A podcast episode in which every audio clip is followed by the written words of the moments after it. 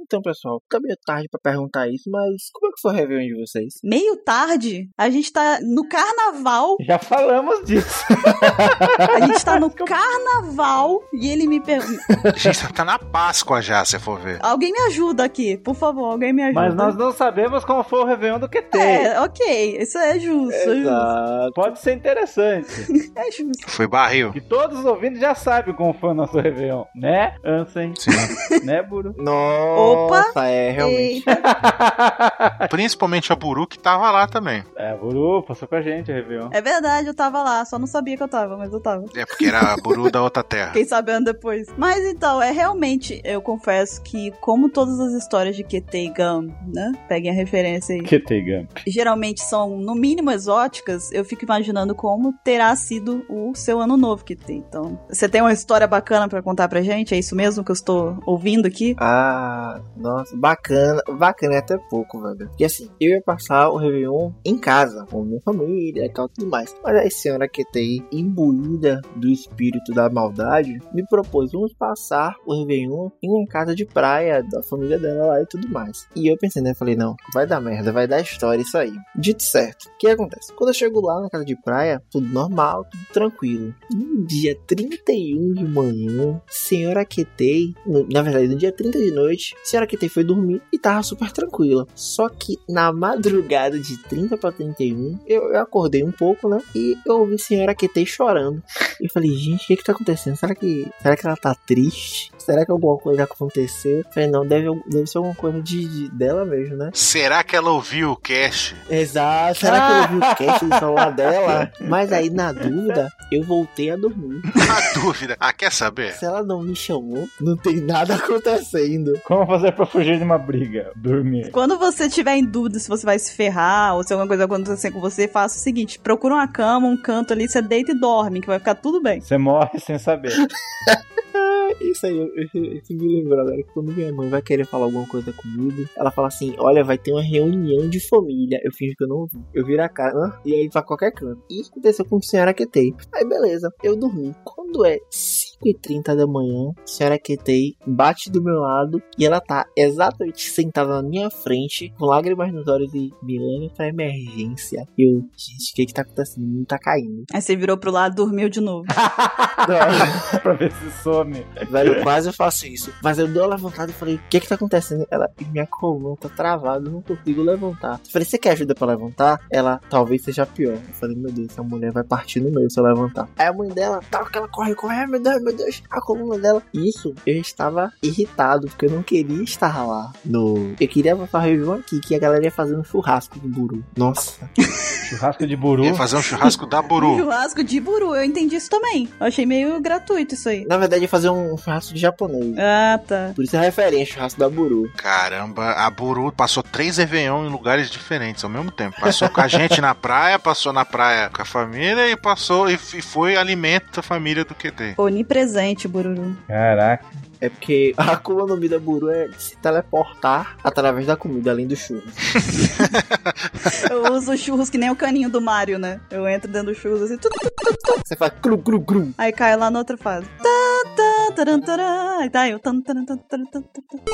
Aí, beleza. Eu, taço, entrei no carro. Será que tem super com dificuldade? Eu falei, será que tem qual lugar mais próximo pra gente ir pra emergência, né? Aí ela, na cidade não tem. Eu falei, what the fuck? Na cidade não tem emergência, não tem hospital, não tem um posto médico. Ela, não. Eu falei, meu Deus, estamos isolados do mundo. Então quer dizer que se você te tomar um tiro aqui agora, você vai morrer. Ela, não, mas porque é uma cidade assim, assim. Eu, tá, qual é o lugar mais próximo? O lugar mais próximo era 100km da casa onde a gente estava. Bom. Eu dirigi parecendo uma bala, seu Vista 27. Mas, chegando lá na cidade, o que que acontece? A gente entra no posto médico, tinha uma senhora sentada. Tá funcionando, não? Aí eu, como assim não tá funcionando? Não é nem, tipo, é 31 de manhã, de uma, praticamente de madrugada ainda. assim, então, vocês não atendem. Cara, podia ser o dia 1 de janeiro, podia ser a hora dos fogos, podia ser Natal, qualquer horário, o hospital tem que funcionar, cara. Exato, é caralho, é, é emergência. E não, tipo, e não tinha ninguém de plantão, pô. Eu entrei e não tinha ninguém de plantão. Sério que se me arrumou essa? Aí ela, e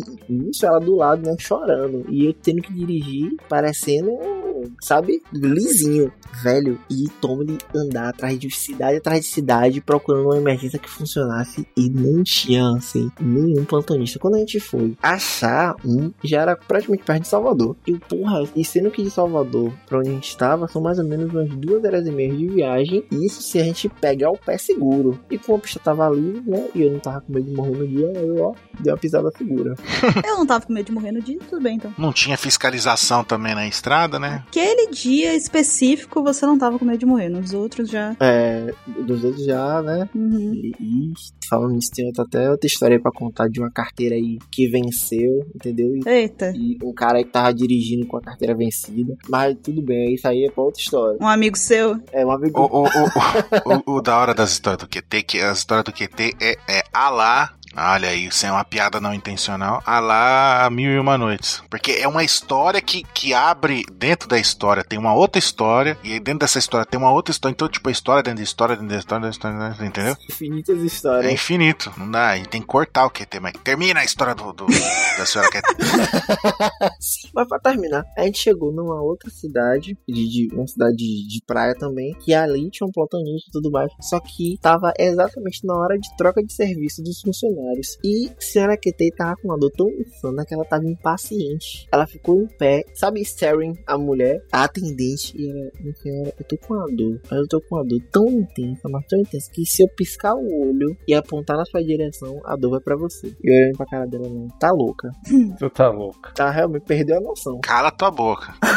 Aí eu falando com ela, rapaz, tenha calma, por favor. Se você não ser atendida, Tenha calma, por favor. Já tá... Cara, você não tem medo. Você não tava com medo de morrer mesmo esse dia, né? Aí ela, ah, desgraça, amaldiçoando meu mundo. Eu Falei, eita porra, hoje não é meu dia de sorte não. Eu sei que quando atenderam ela, o médico falou assim, tá sentindo alguma coisa? Aí ela, não, eu tô com uma dor muito intensa na coluna. Tá sentindo alguma coisa? Eu estou aqui há três horas gritando de dor, eu não tô sentindo nada, não.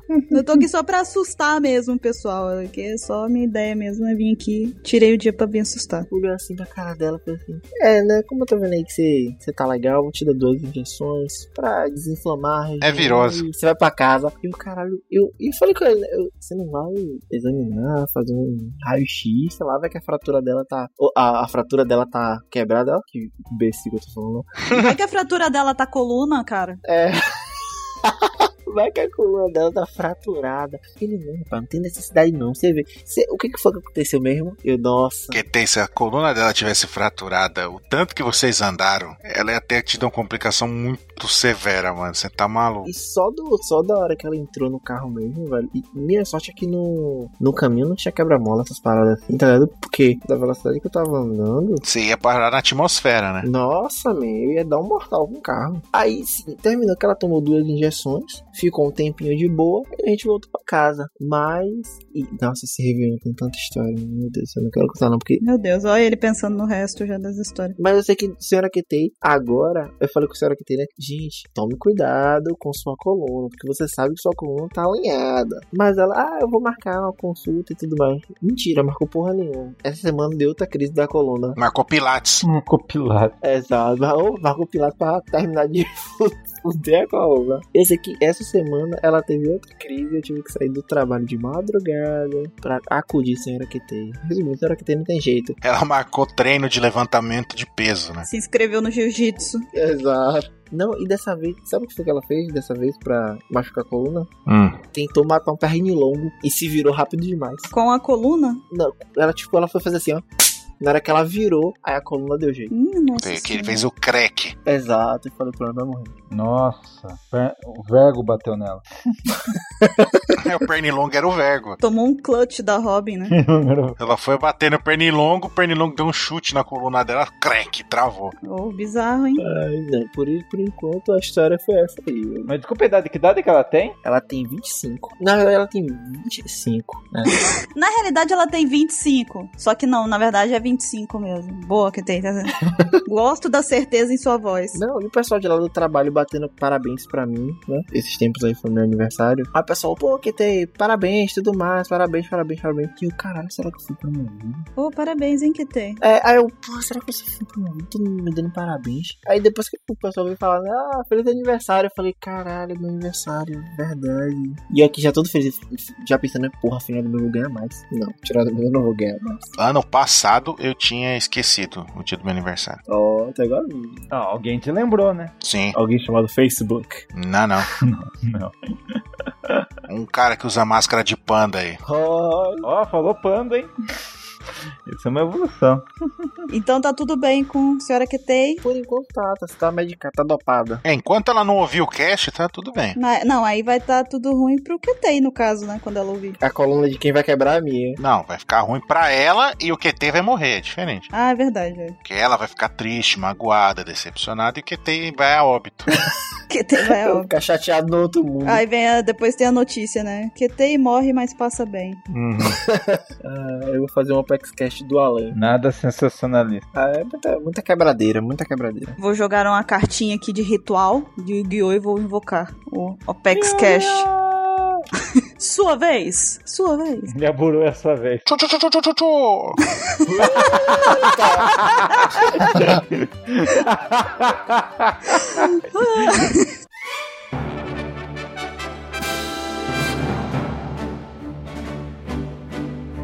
Olá, jovens! Bem-vindos a mais um Opex Cash. Eu sou a Bururu e eu estou aqui hoje com o Ansem. Donnie Dark é uma bosta. Eita, invocou! Começou Hum. cedo, começou cedo. Ansem chegou e falou assim: Donnie Darko é uma bosta. Ele falou assim: sigam-me, exército de fakes. Aí os fakes eles já chegaram atrás dele. É, é, é, é. É aqueles, la aqueles lagartos lá. do- É, eles, o exército dele marchando assim atrás dele, fazendo é, é. E ele com a bandeira assim escrita Donnie Darko é uma bosta, assim, estendendo a bandeira. assim. Maravilha. Estou aqui também com Ketei. Vou te explicar, já saquei. Minha magnitude pode constranger. Você tá chocado, então. Ah, é adorável! Quem vira a cadeira pra ele aqui? Então, Ketei, muito obrigada pela sua participação. Tenta de novo o ano que vem. Não perde o seu sonho, tá? Não deixa de sonhar. Max Brasil. Nossa. Quem lembrar dessa música, tiver assistido o filme aí, por favor. Gostei muito do filme. E estou aqui também com o Mr. 27. Ai, com o som do Zunisha! Ah, nossa, sério? Olha, depois da entrada do Jurassic Park, o Mr. 27 imitou o dinossauro, essa é minha abertura favorita. Pô, o som ficou tão legal, maneiro, fiz igual. Ficou, ficou igualzinho. Legal. Ó, até pensei que tinha um elefante aqui, por um minuto. Fiquei confusa. Um elefante gigantesco com mais de 800 anos. Ó, combina até com você, que não tem aquela música do elefantinho? Um elefante incomoda muita gente. Só que a do Mr. 27 é um panda, né? Tem a do, do Parmalat Eu também. prefiro outra música. Como é que é? Mamute pequenino. Queria voar. Queria trollar. Queria trollar. Tentava, tentava, e não conseguia trollar. Zunisha, seu amigo, resolveu ajudar. Quis ajudar. E com uma trombada fez ele voar. Trombada. E o que aconteceu? Merda! o deck virou merda. Ah, meu Deus, meu Deus, estamos todos muito inspirados hoje, que coisa linda! Hoje eu dou. Hoje estamos todos Porque com hoje dom. estamos com a marreta. Biônica. É? Estamos com a marreta. Que chegamos com toda a vontade, com toda a energia. Que, qual é o nome do PEXCast de hoje? Ah, gostei, gostei, boa, boa! Oh! Gostei, Nossa, eu não nossa esperava senhora! Como diz a Alicia Keys, né? This girl is on fire, né? Hoje que o 27 tá demais. This, this boy, this banda is on fire. E aproveitando esse gancho maravilhoso de Mr. 27, nós todos estamos com nossas marretas aqui. Eu tô com a minha marreta biônica do Chapolin. É, tem um tamanho mesmo. Chega aqui perto pra eu testar a marreta com você, vem cá rapidinho. Ansem não trouxe marreta, ele trouxe o dado mesmo, que é só tacar seis quebra tudo, né? Não, não, eu trouxe a marreta do Shao Kahn mesmo. Do Shao Kahn. Ótimo, você 27, sua marreta. Eu trouxe a tromba do Zunisha. E o QT, o colosso do Ceará. Olha, Ninguém trouxe a marreta do Thor. ó, tudo bem. Sim, sim, nós estamos com nossas marretas essa semana porque neste Apexcast nós vamos destruir teorias. É isso mesmo, nós vamos quebrar algumas teorias de One Piece. Suas crenças. Aparece a Buru lá, no, no- aquela que vem com a bola lá, pendurada. Ah, qual? Como que é o nome daquela cantora lá? Boa, boa! Eu tô de Miley Cyrus hoje, né? Ótimo, maravilha. A Buru na bola, quero desenho. Nossa senhora, eu acho que essa é a abertura com mais referências de todas. É, não tem, não- acho que o pessoal que faz fanart, eles vão, a cabeça deles vai explodir agora de tanta referência que a gente deu pra eles. né? Olha, hoje, hoje, se você tem coração fraco, seu coração vai ficar com buraquinhos, igual aquela música da Tiquitita. Igual Chiquititas. É verdade, é verdade. Pois então, antes de mais nada, meu caro amigo Ansem, o que nós temos que fazer? E para os e-mails? Sim, gostei muito da segurança em sua voz. Dois anos de Apex Cash, a gente ficou em dúvida ainda no que, que a gente tinha que fazer. Legal, legal. Será que a gente gravou outro cast? É, quer saber? Vamos cancelar isso. É, vai.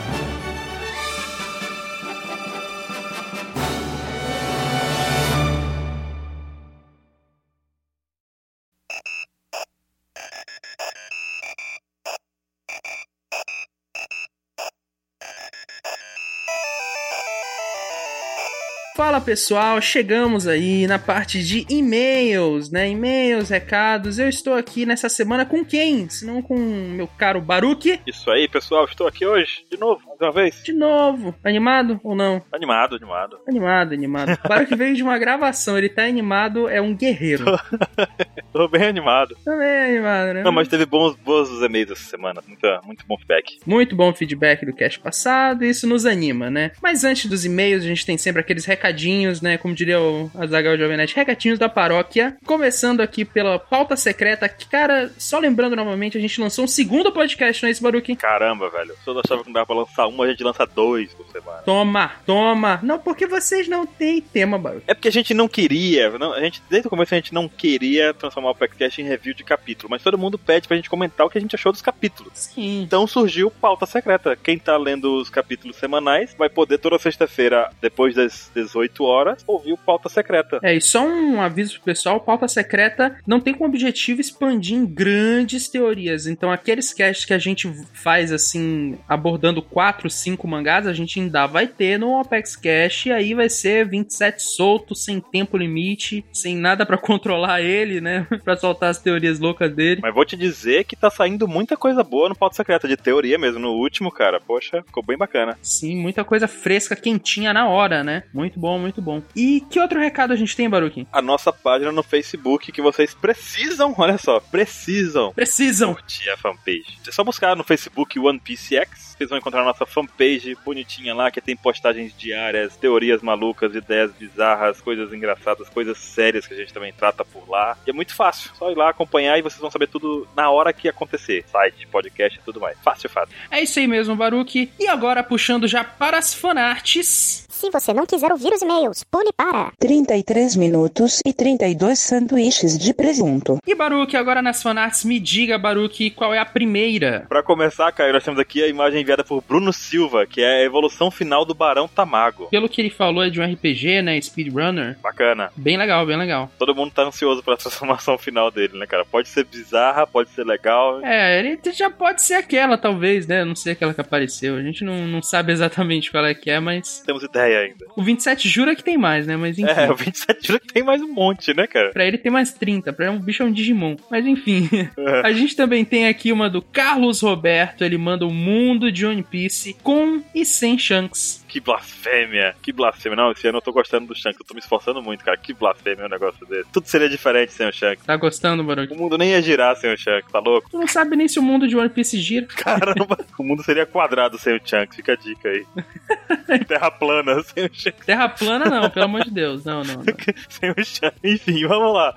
Tainara Medina mandou também uma fanart pra gente aqui com todas surpresas com a Tsuki dizendo que não gosta do sabo, cara. Cara, o que, que foi aquilo? Eu não sei, é a Tsuki pegou todo mundo de surpresa, tipo, eu não gosto do Robin, eu nem bem. Não gosto do sabo. pelo- Tan, tan, tá. Não, isso não pode. Isso não pode, não pode. Muito boa. Ficou muito bem feita a arte da. Ficou muito bom, ficou muito bom. Valeu, Dainara. E o próximo que a gente tem aqui é uma série, cara. Uma série do Donizete Júnior. O Donizete Júnior, ele manda com frequência, viu? Verdade. Ele mandou aqui primeiro o Baruque na TV, né, Baruque? Ele tava pelado, Hamilton? Então, ele tava, Marcelo. Ao vivo.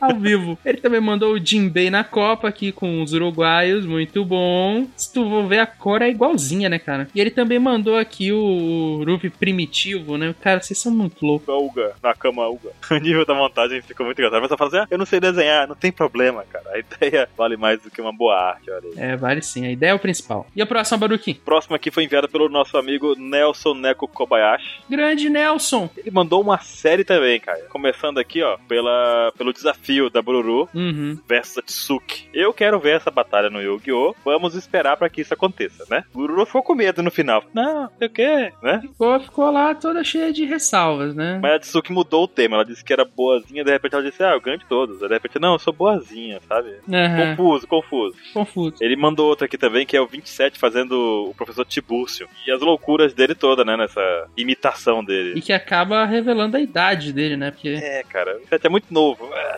muito novo, muito novo. Só fez 27 anos umas três vezes. Cara, eu conheci ele com 27 anos, já tem mais de 10 anos que eu conheço ele, vamos ver, né? Caraca, Baruque. Que amizade. Eu acho que o Ansem conhece há mais tempo e ele ainda tinha 27 quando o Ansem conheceu. Então, eu não sei. Quando a mãe dele conheceu ele, né? Ele já tinha 27 anos. Já tinha, nasceu com 27 anos, inclusive. o Neko mandou mais aqui, cara, que foi assim, ó, na Terra 2 é Bururu e Jinbei tem um encontro primitivo com o Luffy. De novo, Uga Uga, Luffy com Uga Uga Uhum. Uga, uga, cum. Muito bom, muito bom. Mais uma que ele mandou aqui que foi muito engraçada, cara, que é, são os poregrifos. Essa é demais. Os poregrifos são, são pedras pichadas, então o João Dória vai fazer o quê? Passar tinta em tudo, né, cara? É o Gekodoria, né? Como ele botou ali. O que é com o Dória? Muito bom, cara. O Nelson ele é demais, né, cara? Demais, cara, mandou tudo bonitinho aqui pra gente. Manda com horário, manda tudo. O Nelson é um exemplo. E seguindo aqui também, a gente tem uma arte do Pedro Henrique Loureiro Andrade. E ele manda você, Baruque, de Marilyn Monroe. Ele segurando o vestido. Que horror, Que horror. que horror. Deixa essas visões pra lá. Deixa pra lá, deixa pra lá. E ele também manda Tsuki Melorini, que é muito bom ali, né? o- Quando os É a ação ouvintes dos fãs. descobrem, né? Que a Tsuki participa do Apex Cash de pijama. Caramba, velho. Olha aí. Perigo isso daí. Se o Brook estivesse por perto, já sabe o que queria pedir, né? Opa, Mas enfim. E o próximo, Baruque? tem o Vitor de Moraes Cardoso, ele mandou duas aqui pra gente. Ambas do Jinbei primitivo, né? Uga Uga Kun. E tem outra dele carregando o Luffy ali pelo cabelo. É, ele falou, inclusive, que o Jinbei nessa segunda tá com peitos, mas é porque foi o que ele conseguiu fazer. Não se preocupe com isso. Tá engraçado assim, cara. Não se preocupe, tá ótimo assim, cara. Tá muito boa. Excelente. E Baruque, com isso a gente termina as fanarts, né? Com o Vitor aí. Isso mesmo, acabou as fanarts por hoje. E chegando nos e-mails, Baruque, a gente tem um e-mail aqui especial que é. Olha só, olha só, cara. Se não é do Nelson, Olha só. Faz tempo que a gente não lê meio do Nelson, não faz? né? A gente só lê as fanarts, vamos ler um e-mail também, porque ele merece, né? Grande Nelson. Então vamos ler aqui. Ele fala assim, ó. Nelson Nelco Kobayashi, 45 anos, analista financeiro de São Paulo capital. Ele mandou lá, jovens da OPEX, tudo bem com vocês? Eu acho que sim. Todo mundo na bem, né? Tudo bem. Tudo bem, tudo bem. Adorei o novo cast de pauta secreta. Aí. Obrigado por trazer mais um divertido cast. Otsukare-san desta. Ele já manda aí, né, um ag- um agradecimento ao pauta secreta que a gente tem recebido um feedback excelente, viu? Então é muito legal. Maravilhoso, cara. Muito legal, muito legal. E ele segue aqui, ó. Adorei a participação da Tsuki no cast. Eu já segui o canal dela no- pelo YouTube e ela manda muito bem nas teorias. A participação dela no cast foi tão natural que parecia que ela já fazia parte da equipe do Apex Cash há meses. Fora que achei a voz da Tsuki muito parecida em certos momentos com a voz da Lari. E para completar o cast de como seria o mundo sem os Chichibukais, uma hipótese que não pode ser descartada é a teoria da convergência. Vamos lá, vamos lá. Essa teoria da convergência é citada no anime Steins Gate. Muito bom, muito bom esse anime. Já me indicaram muito. Estou parando aqui de ler o e-mail para dizer que esse anime é 10 de 10, é imperdível, é obrigação todo mundo ver Baruque Baixe. Você e Kel falou comigo, não foi desse anime? Faz tempo, faz uns anos já, não faz? Faz. Que é é a do, do Dominó, pra quem não sabe, tá? Só avisando. E ele segue aqui, ó. E essa teoria é citada no anime Steins Gate e diz que alguns fatos não podem ser alterados, mesmo que a linha temporal seja alterada e crie várias realidades alternativas. Isso também pode ser entendido como karma ou predestinação. Aí ele segue com um exemplo. Por exemplo, se uma pessoa está predestinada a morrer no dia 1 de abril e ela morre num acidente de carro, mesmo que eu construa a máquina do tempo e volte no tempo para tentar salvar essa pessoa, evitando que ela entre no carro, ainda assim ela vai morrer ou caindo da escada, ou morrer levando um tiro acidental, ou até mesmo sofrendo uma parada cardíaca. Nesse caso aí, quem teria matado ela seria o Kira, né? É, direto Death Note, né, cara? aí seria o Kira. Não seria nenhuma teoria da, da convergência. Não seria carro nem predestinação, é o Kira. Não, não, é só o Kira mesmo. E aí, enfim, isso acontece porque existe essa predestinação. E em todas as realidades alternativas, essa pessoa vai morrer, não importa de que maneira. Segundo alguns teóricos que chamam isso de teoria da convergência de eventos. Eu pensei agora em falar segundo alguns teóricos dos astronautas, sabe? Você foi longe demais. Sucalo lá. Isso Carlos, né, parecia. Mas enfim, e o, o Nelson segue aqui, ó. Então, segundo a teoria da convergência, mesmo que Jinbei não se tornasse Chichibukai e não mandasse Arlong para o East Blue, ainda assim a Nami encontraria o Ruffy, porque existe uma predestinação para que todo o bando dos Mugiwara se reúna e faça algo muito importante no mundo de One Piece. É como se uma força de atração fizesse com que eles se atraíssem um com os outros, porque tem uma poderosa força chamada força de ambição, né, o hack, ou a grande força de vontade do Ruffy de conquistar bons companheiros para sua jornada. Obrigado a todos e um grande abraço, Garchu! Cara, a gente, a gente discutiu, a gente discutiu isso durante a gravação. Tipo, ah, mas pode ser que a gente. Acho que tem até no cast uma parte disso que a gente discutiu mais antes. Tipo, ah, pode ser que isso aconteça independente dos Chichibucais e tal, eles se encontrassem. Aham. Mas a gente. A intenção desse cast é realmente a gente criar o caos e bagunçar um pouco as coisas. Porque Aham. a gente tem que pensar mais aberto. E se não fosse assim, o que, que, que poderia distanciar eles, né? E se fosse de volta pro futuro? É, e se fosse. Se não fosse bem assim, se. Porque o, o De Volta pro Futuro, ele não existe nenhuma teoria de convergência ali, né, cara? O cara muda um negócio. Pelo contrário, né? O cara cria o evento que ele é muito louco, né, cara? É um caos absurdo ali. No Steins Gate, eu falo isso que eu assisti um pouco, eu assisti tudo, né? Não um pouco, mas enfim. Então não vou dar um spoiler muito grande aqui. Mas o que acontece é que tu tem um trilhão, assim, de universos paralelos e só, tipo, tem uma chance mínima, mínima, mínima de tu conseguir fazer algo mudar realmente. Senão tudo vai meio que, tipo, voltando pro ponto inicial, sabe? Então é, é- é bem assim, tipo, é uma batalha pra vencer essa convergência dos universos, sabe? Eu não gosto nem de pensar nessa ideia de ter algo tão determinado assim, cara. Uhum. Me incomoda muito, mas eu aceito a teoria. É, no, no Steins Gate é bem assim, mas tu tem sempre aquele 1% de chance de, tipo, Safadão, né? cair. É, tu, tem que tirar D, tu tem que tirar 20 no D20. Se tu conseguir, daí tu, con- daí tu tu muda de linha temporal, por assim dizer. Consegue abrir o caminho assim, pra diferenciar ele. É, aí tu- você consegue ir pra um outro universo com. Vai pra outro universo. É, numa outra realidade em que aquilo que tu tá tentando alterar de fato se alterou, sabe? Mas é bem, bem complicado. O anime é muito bom, não vou dar muito spoiler, porque senão perde a graça, né? Mas é, é- é excelente, a animação é muito boa, os personagens são bem carismáticos. Então, quem tiver tempo aí, quem tiver condições, só baixa, assiste, que vale muito a pena. A gente tem disso também naquele filme, The Time Machine. Sim, muito bom. Muito, o cara volta um tempo pra poder salvar a mulher, mas, né, enfim. É. Não tá spoiler, mas assistam que é muito bom. Muito bom, muito bom. E barulho que a gente tem um outro e-mail aqui, de quem é? O e-mail é do Bruno A. de Oliveira, ele tem 31 anos e é analista de sistema. Colega de profissão, tá vendo aí, ó? Coitado, né, velho? Trabalha com as, as áreas de informáticas da vida, tá sofrendo agora. Tá sofrendo, tá sofrendo. Um abraço, cara. A gente entende a tua dor. Um abraço, é isso mesmo. Isso é tudo que a gente pode dizer a você. E ele começa assim, ó, boa tarde. Sabemos que ele escreveu durante o trabalho, é meio, né? É, opa. Sacanagem. Opa! Não se entregue, não se entregue assim tão fácil. Meu nome é Bruno A. de Oliveira, tenho 31 anos, sou analista de sistemas e já é a terceira ou quarta vez que escrevo. Já estou perdendo as esperanças, mas vou tentar mais uma vez, olha só. Olha só, funcionou. Funcionou, olha só, você tá sendo lido. Funcionou. Se a pessoa mandou a primeira vez, eu confesso que eu, eu penso em não ler. Dá vontade, porque tem muita gente que mandou outras vezes. É, tem gente que já mandou três, quatro vezes, aí o cara manda a primeira. E, né, É um pouco injusto, você não acha? é, um, po- é um um pouco injusto, é um pouco injusto. O cara tem que, tem que se esforçar um pouco, sabe? É, ou ele tem que escrever um negócio muito conciso e tudo mais pra ser lido logo É. de cara, sei lá. É, Também depende do humor de quem vai escolher os e-mails da leitura, né? é. Quando a Buru não comeu, daí é. Aí você já viu. Enfim, ele fala aqui, ó, tem uma teoria sobre a juventude perene. É o poder do, da Komanami do Lau, o poder supremo dela. Exatamente. Ouvindo o cast e algumas pedrinhas, me surgiu uma ideia. Se durante a batalha entre o Kaido e o Lau, melhor dizendo, o Lau estiver quase morto, ele pode escolher alguém para dar a juventude perene. Numa situação de emergência, o Lau tá morrendo lá, não é isso? Aham, sim. Esse escolhido poderia ser o Brook, e ele retornaria completamente vivo com carne e ossos.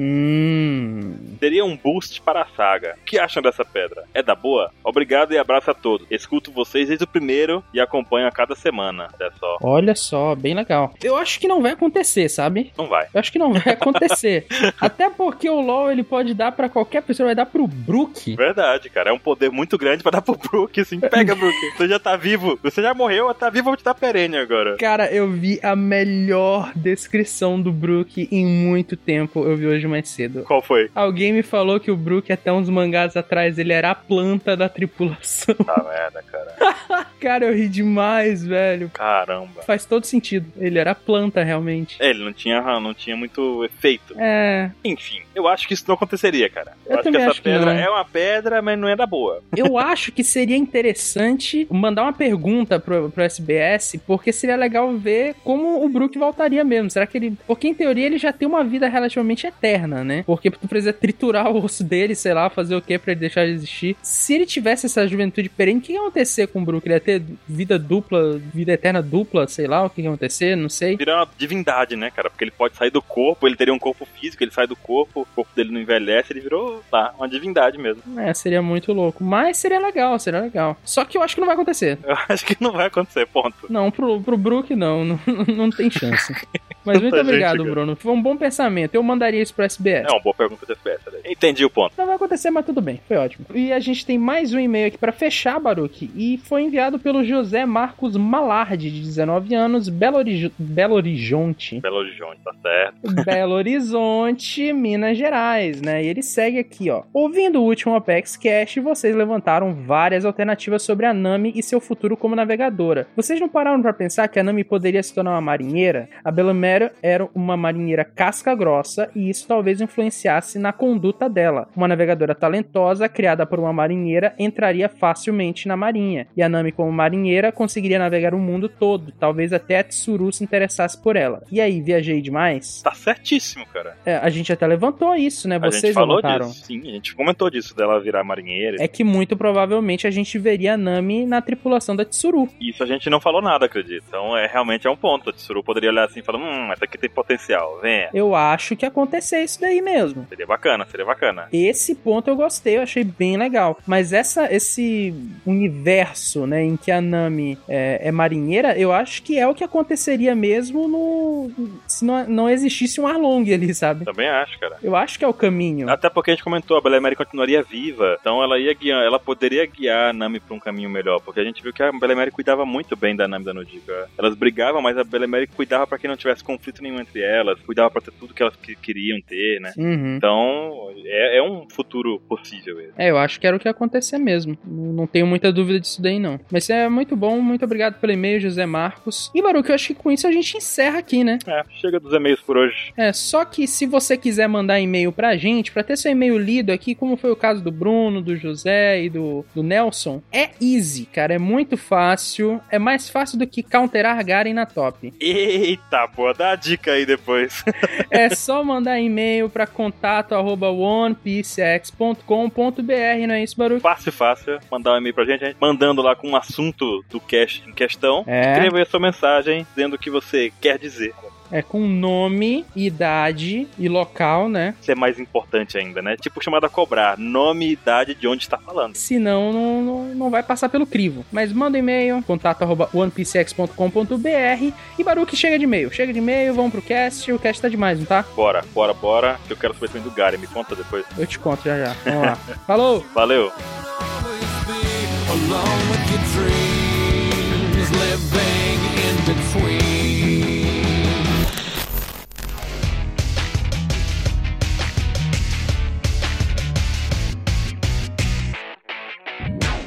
está ouvindo o OpexCast, um podcast sobre One Piece feito por fãs para fãs.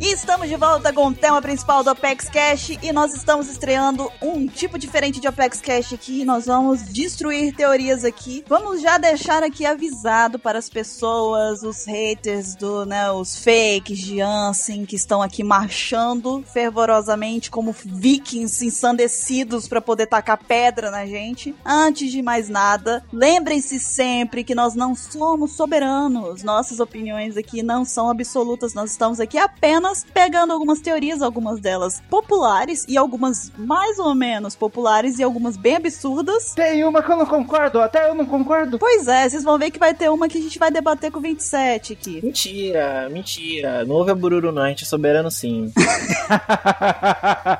Aí Ketei fala, pô, aqui em casa as cartas só chegam endereçadas assim, para o soberano senhor Ketei, né, Ketei? É só assim. mesmo. Mas então, por favor, não levem a mal o que a gente dizer aqui, a gente só tá brincando, só estamos aqui é, desconstruindo algumas teorias, mas nada do que a gente diz aqui é absoluto, até porque tudo é válido, todo mundo sabe que tudo é válido, até que Oda diga o contrário. Então, vamos lá. E mesmo assim vai ter gente que vai questionar ele. Mas tá avisado, não tem problema. Só pra quem não, não- não entendeu, quando a gente terminar esse cast aqui, a gente vai ponderar, tal, sentar na mesa, conversar com o Odd, com o editor, falar, ó, pode fazer, entendeu? É exatamente isso mesmo que a gente. Ok. Eu adoro, cara. Eu adoro a primeira teoria. Eu adoro ela. Então, Ansem, traz pra gente que qual é a primeira teoria em que nós vamos usar nossos machadinhos. Então, a primeira que eu vou usar, peso do martelo aí do Reinhardt, Não é o Shao Kahn, menino?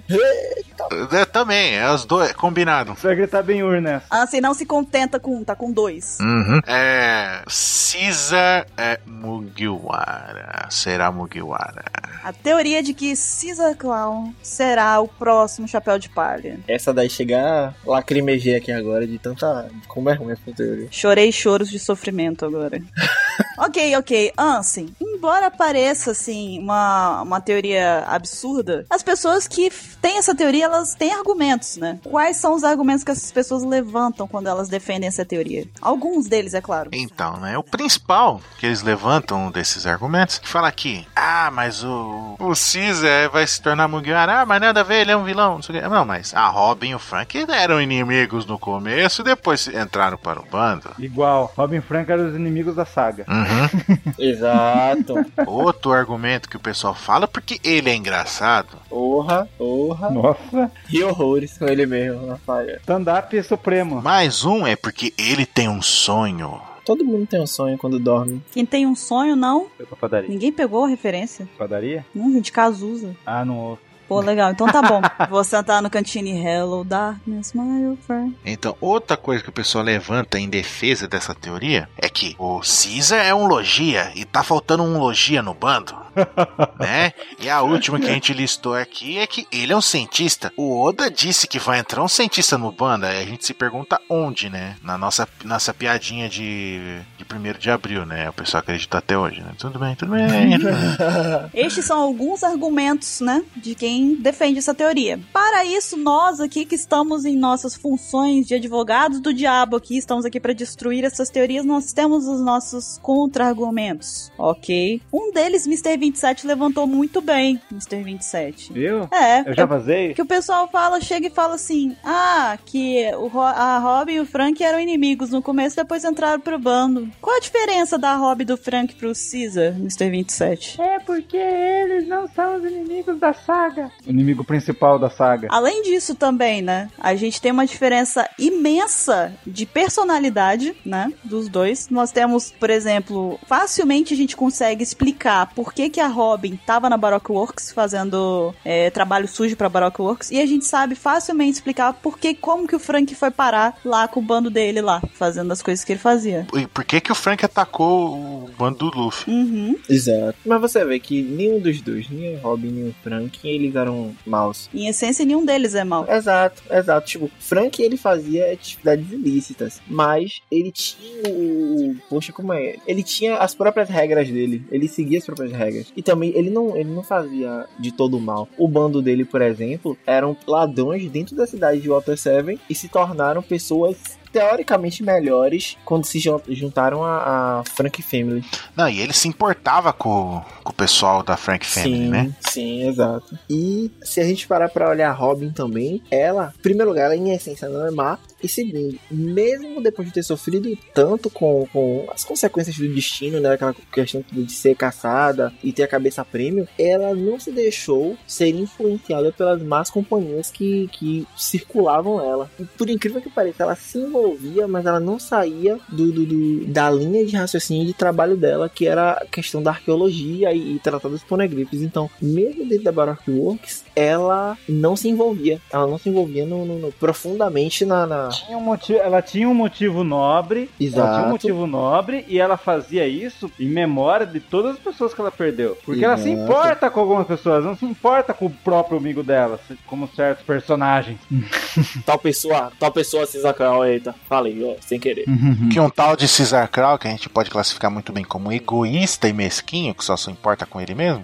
O que mais? Então, ele é engraçado. Por acaso, o Zoro é engraçado pra vocês? Então ele é engraçado com a careta dele. O, o Sandy, ele é engraçado pra vocês? No sentido de ser piadista ou fazer careta o tempo inteiro? Na melodia, é eu morro de rir. E o Zoro? O Sandy, eu dou o braço a torcer agora pelo que 27 lembrou. Mas e o Zoro? Usou na dormida dele, no erro de direção. Se a gente for parar pra pensar, ser engraçado não é motivo pra você entrar pra uma tripula- tripulação. Você quer ver um exemplo bem claro disso? Tipo, você vai pra uma entrevista de emprego. Qual a sua qualidade? Sou engraçado. Tá contratado. Não tem nada a ver uma coisa com Entendi. a outra, pô. Não, por exemplo, o Vergo. O Ver- Todo personagem do One Piece tem um quesinho de engraçado. O Vergo, ele co- as coisas grudam na barba dele. Por causa disso, ele vai virar o chapéu de palha. Ó, Porra. Vergo, vem aqui. Isso é brother. Sabe esse negócio assim aí na cara, brother, brodão. Quebrei só a perna do Sandy, mas de boa. Ah, isso aí a gente deixa passar. Eu fui um dos responsáveis de deixar agonizando o coração aqui. Eu vou, vou entrar no bando mesmo. Outra coisa também, a questão do sonho dele. Que sonho que vocês estão falando? É o sonho de. de... De ser o maior cientista do mundo. É um sonho que vai ajudar muitas pessoas. Que liga com pessoas do passado dele, né? Ele tá no caminho certo mesmo. Primeiro cientista do mundo. Até porque ele quer ser o maior cientista do mundo pra poder curar as pessoas, todas as doenças, não é pra poder criar uma arma e matar todo mundo, não, né? Que ele quer. Exato, porque pra ele, na cabeça dele, a melhor cura é qual? É a morte, né? Uhum. Dos outros, né? Exato. É um sonho lindo. Uhum. Ok. Ele elogia e falta isso no bando. Ah, Eu não, eu não vejo isso. falta um Shikibukai. É, É, é a mesma coisa que falar. "Bu, Falta uma cabelo rosa no bando. falta, falta um gato no O bando. Oda gosta tanto de cabelo rosa. Falta, falta uma cadeira rosa no bando. Vamos botar uma cadeira rosa lá. É uma boa. Eu falei cabelo rosa, minha cadeira é boa. Tem de cadeira. É, Foi melhor ainda. tá bom. Aí, ó, nos, nos contra-argumentos. É pra você ver que, que, que os argumentos que defendem a teoria, tipo, além de não ter embasamento, são muito randômicos. Agora, se a gente pegar os contra-argumentos, um, um dos que eu acho que, assim, faz mais sentido é a questão do sequestro e experimento com crianças inocentes, mesmo sabendo que levaria essas crianças à morte. Uhum. Eu, eu não consigo enxergar Luffy permitindo uma coisa dessa dentro do bando dele. Porque, mi- gente, a mentalidade de Caesar não vai mudar. Cara, Não vai como não mudou até agora. Algumas sagas já do lado São três sagas. é, dos Mugiwara e não São mudou. três sagas já, não são? Não, o Soap fala exatamente aquilo que essas pessoas não querem ouvir. O Soap fala: o Caesar é o tipo de pessoa que o Ruffy mais odeia. Exato. Até, até no filme Gold, o, o Ruffy fala isso. O tesouro, que é o tipo de pessoa que mais odeia. Não, vou botar no bando.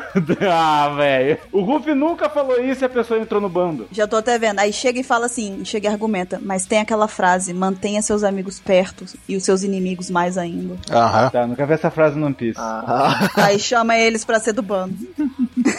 O jeito mais eficiente pra você não ter problema com seus inimigos é matando eles. Pronto, acabou o problema. No mundo de One Piece é o mais certo mesmo. É, então, o QT trouxe essa questão da- das crianças, e é bom lembrar que, além disso, ele é um genocida, tá? As pessoas, elas não, ent- elas não lembram disso. Eu não lembro que a Robin e o Frank e a gente são um genocidas. Hã? É, pronto. Pronto. Você quer ver uma coisa? Das sagas de- que foram apresentadas Robin e Frank, eles não, é, eles não chegavam a ser vilões. Eles pareciam ser mais anti-heróis. Não, mas isso é muito avançado pra esse pessoal. Ah, você fala mesmo. mas então, isso que a Buru falou. E Cisa, você, você sente a maldade. Não, é porque na época em que a gente tava assistindo, a gente até achava que eles seriam os vilões mesmo e tal. Só que você, a- conhecendo os personagens, é por isso que não é concebível as pessoas usarem isso como argumento. Porque agora a gente já conhece os personagens muito aprofundadamente e a gente sabe de todo o background deles e o que levou eles a fazer o que eles fizeram nas sagas. Eles não são pessoas ruins, entendeu? Não é. A essência deles não é cruel. A do Cisa é só a essência cruel. Ele não tem essência boa, entende? Não existe essência boa nele. Ele é um cara 100% malvado. Ele até escondeu a cara dele lá pros minks lá e falou outro nome pras pessoas não atrelarem o nome dele Exato. com bondade. Não, eu vou ser Mugiará. Se a gente parar pra olhar, até um pouco do passado dele que foi mostrado junto ao Vegapunk, você já via isso, que ele é um cara invejoso. Uhum. Invejoso e mal. Então, e, e isso que isso tipo, do flashback também, que ali foi um dos dois genocídios que ele cometeu, que é Exatamente. quis criar um negócio fodão pra superar o Vegapunk de qualquer maneira, criou uma arma de destruição em massa, o Vegapunk até tentou alertar, mas ele não ligou, o bagulho explodiu, matou todo mundo da ilha lá e tornou ele ina- um lugar inabitável. Uhum. E agora ele usou, que o Jack usou um veneno dele, como uma arma também de destruição. E pegou, deixou os Mink tudo enfraquecido, foi quando eles conseguiram matar a galera e alejar o Nekomamushi no Arashi. Uhum. Não, e agora, ó, pe- pensem nisso. Quando mostrou, tinha a Robin. Quando mostrou o flashback da Robin, falou, então, que nem a Buru falou, tem- traz todo um peso, né? Nem mostrou o flashback do Frank. Eles falam, pô, flashback do Frank, Tom. Nem me mostra o flashback do Caesar. Qual que é o flashback do Caesar? Salvou ele. Não, mostrou que ele é egoísta que quis explodir lá. Dá- Ah, não, o cara vai ser Muguerá. A partir de hoje, quem falar que é X, eu vou, eu vou chamar o cara. O cara que falou, "Ai, X Muguerá, eu vou falar, você é fã de One Piece, pão de batata. Vou Falar assim. É fã de Two Piece. E Inzou, Inzou, a arma de destruição massa dele lá. Quando ele ficou sabendo que foi ela que quase matou todo mundo, lá exterminou todo mundo, ele ficou mó feliz. Você fala, ah, minha arma, nossa, que bom. Floresceu o Maluf, né? Foi o Maluf que fez. É, E Luffy deu o maior ponto a ele, né? Falou assim, porra, que arma, hein? Ó, é Xer, Maluf, ó, ó, ó, ó, entrelamento. Mas enfim. É, então. E outros detalhes até um pouco menores, mas que também são coisas pequenas que contribuem, né, pra contra-argumentar isso, é o fato do Luffy nem fazer questão de lembrar o nome do Caesar. Ele prefere chamar ele de cara do gás.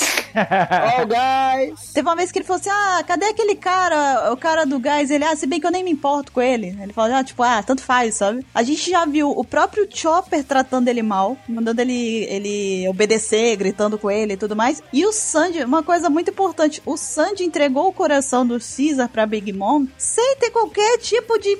Cagou, entendeu? Tipo, ele, cara, eu não tô nem aí pro que vai acontecer pra você, com você e tal, entendeu? Eu não tô nem aí. Vai, se, se lasca lá e tudo bem, tchau, entendeu? Você não é nada. Então, assim, sabe? Não tem como, cara. Nem o próprio... Os outros integrantes do bando não têm o menor apreço por ele, entendeu? Todos, na verdade, até a Nami tem um desprezo imenso pelo Caesar por causa do que ele fez com as crianças. Com a moca lá. É, então assim, é difícil, é difícil de, de conseguir ter ponto a favor dessa teoria. Complicado, bem complicado mesmo. E eu acho engraçado que tem gente que defende isso aí, meu irmão. Com... Acredita em gente que é da palhaçada, mas tem as pessoas que defendem com evidências. Uhum. Loucura, loucura. E por falar em loucura que tem. Ah, não, essa aqui quando eu li. A gente, a gente tem uma aqui, essa teoria aqui, ela, ela é boa, ela é boa que tem, ela é boa. é caprichada. Essa daqui tinha que estar no castice, não no cast de quebrando teorias. Já tem, inclusive, né? A gente já fez e a gente descobriu que não ia dar certo, mas ok.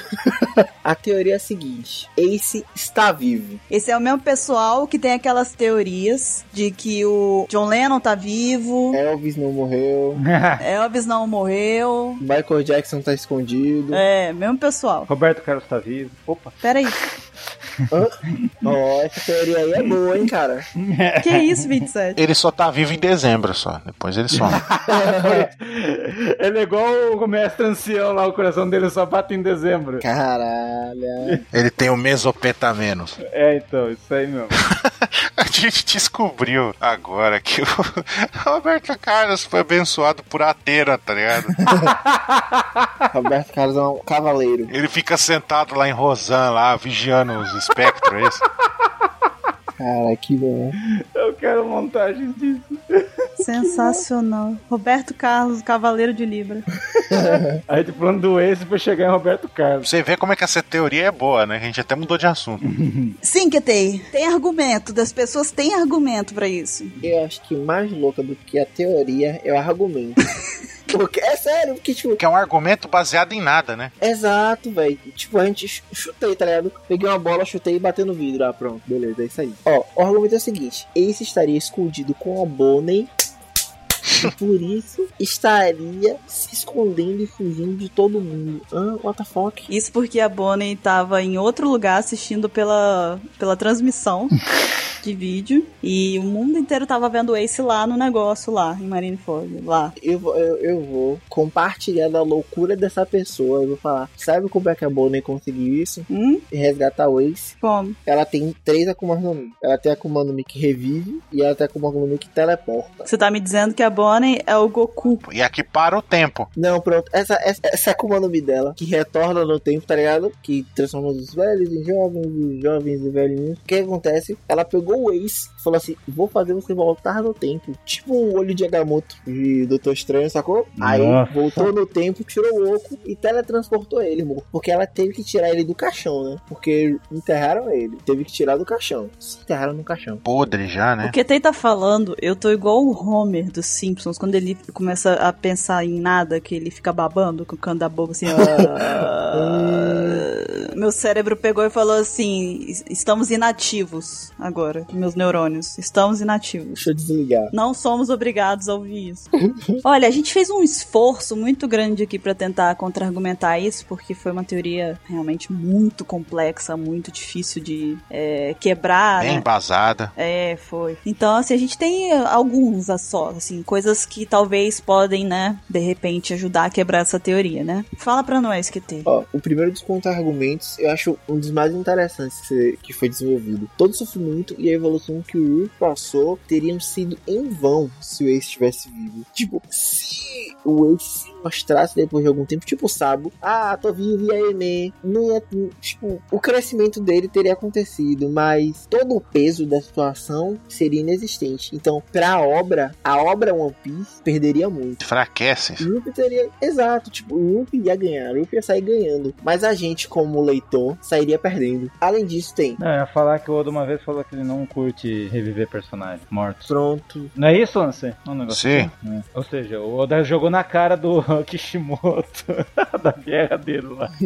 No Dragon Ball revive um ou outro personagem por saga, né? Usando as esferas do dragão. Cada saga que faz isso uma vez. Já no, no Naruto, não, quer saber? Todos os personagens que morreram até agora vai voltar todo mundo. Foda-se. Não tem ideia pra criar personagem novo, né? Então, Não entendi. vou usar os antigos.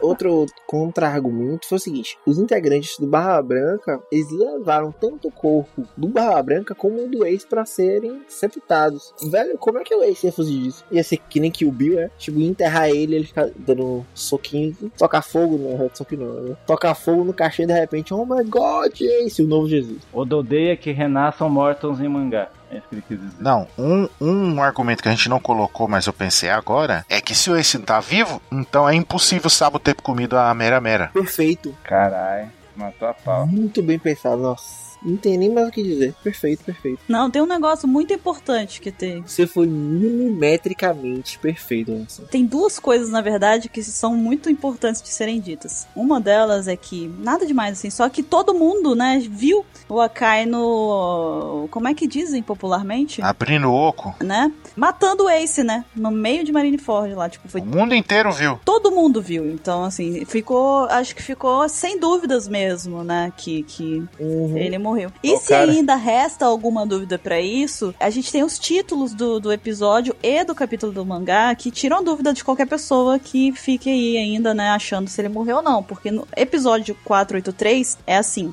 procurando por uma resposta, punhos de fogo, Ace morre.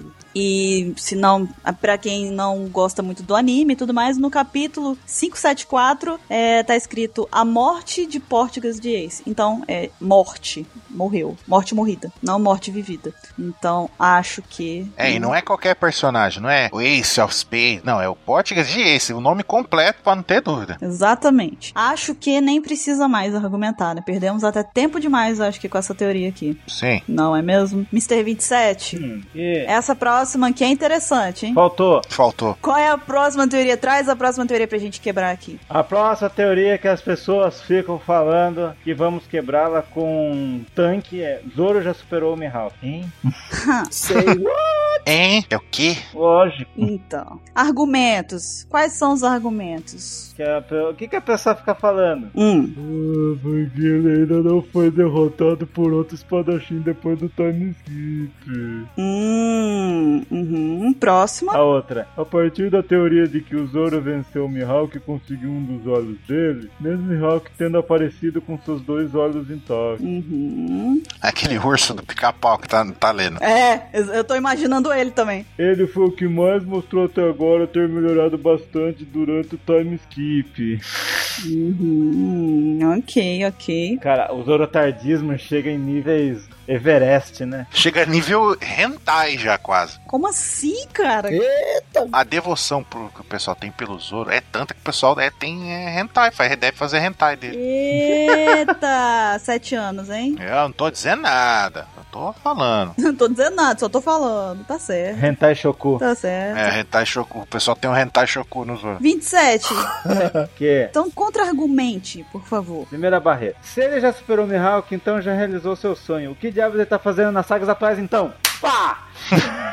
Ele tá lá de, pô, já sou melhor que Mihawk, vou só ficar aqui mesmo, de boas. Meu Deus, eu já venci o Mihawk, pra que que eu vou tá? Aí vamos com calma. Eu penso que essa daí a gente pode aliviar um pouquinho, porque, tipo, ele. Ele começou o treinamento com o Mihawk visando ajudar o Ruff. Então, mesmo que ele tenha realizado o sonho dele, acho que ele continuaria até realizar o sonho do Ruff. Ok, mas aí ele ia chegar pro bando e aí ele ia falar assim: vou fazer o seguinte, vou comentar pra ninguém, porque, pô, o pessoal vai ficar mó chateado porque eu já resolvi meu sonho, né? E eles ainda não, tá? Vão ficar meio de cara comigo, então não vou contar pra ninguém não. Conto só no final, finge assim: ah, então esqueci, gente, comentar. Naquelas. Então, se fosse a Robin, isso ia ser válido, mas não é a Robin. Olha aqui, Ansem, você. Essa foi de graça. Você não faz isso comigo, tá, Ansem? Você não era assim. Mas eu amo a Robin. Só que ela realmente ela não conta as coisas pra ninguém. Pre, como, como o Baruque não tá aqui hoje, eu tenho que representar a boquinha miúda. Vocês me deixam muito triste. Tudo bem, tudo bem. Próximo 27. É, outro contra-argumento é, e os Gorosei? Pá! Tá invocando ela, hein? Pá, Essa marreta aí fazendo barulho de palma. Ótimo. Não, é, realmente, va- vamos, vamos explicar melhor esse negócio dos Gorosei, né? Eu não entendi. Ah, a gente tem inimigos superiores ali. Talvez não superiores ao Mihawk. Mas, tipo, se ele já superou o Mihawk, então cadê o glamour dos Gorosei? Tipo, quando o, o Zoro for lutar, então, com o Gorosei, se é que ele vai lutar, ele vai pegar e vai olhar pro Gorosei e vai, fa- vai, tipo, vai fazer igual o Pika, não vai nem suar? GG isso, né? GG Easy? Como é que ele pode ter superado o Mihawk sem ter passado por essa provação, sabe? Por exemplo. Sem ter enfrentado outros. Não é só os Gorosei. Os Gorosei foi um exemplo também. É, sem ter enfrentado outros espadachins no meio da aventura dele, né? Ele só pegou assim. Ah, foi lá, entrou no, no cano mágico lá do Mario foi direto pro Bowser. Mas é verdade, você você pegou num ponto muito interessante, que é o seguinte, o próprio Mihawk falou pra ele viajar o mundo, pra ele descobrir as coisas e enfrentar pessoas diferentes, porque a experiência de batalha que o Mihawk tem não foi conseguida em treinamentos não práticos, não convencionais. Foi conseguida em batalha mesmo, então